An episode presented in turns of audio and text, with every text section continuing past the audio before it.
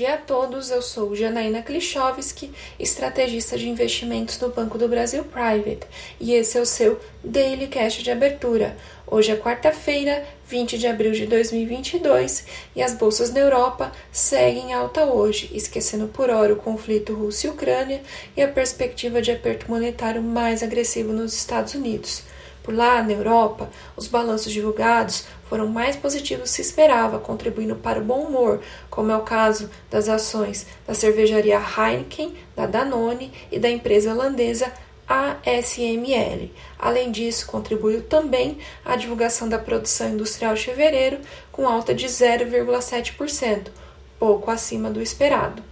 Já na Ásia, o fechamento das bolsas foi misto após o Banco Central chinês manter as taxas de juros para empréstimos de curto e longo prazo inalteradas em 3,7% e 4,6%, respectivamente, em um momento que o mercado espera ações governamentais para a sustentação de atividade que segue sendo revisada para baixo, provocada por medidas duras de combate ao coronavírus no país. O FMI, por exemplo, reduziu a perspectiva de crescimento de 4,8% para 4,4%, ou seja, cada vez mais longe da meta governamental de 5,5%.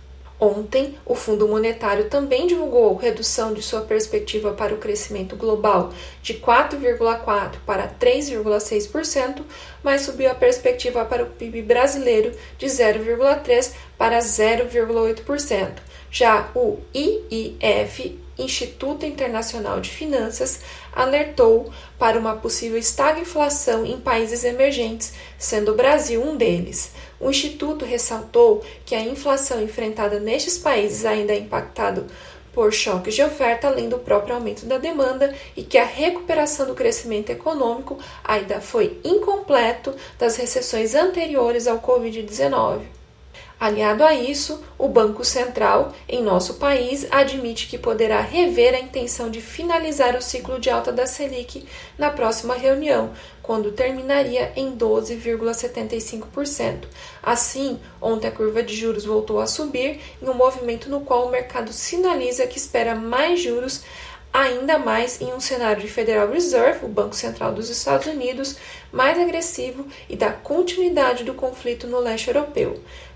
Para hoje, teremos a continuidade de divulgação de balanço nos Estados Unidos, como é o caso de Tesla, United Airlines e Alcoa após o fechamento. Também teremos discursos de integrantes do Fed, a divulgação do livro Bege, que é o compilado de condições econômicas divulgados pelas regionais do Banco Central norte-americano e norteia a decisão de política monetária. Um bom dia a todos e até a próxima!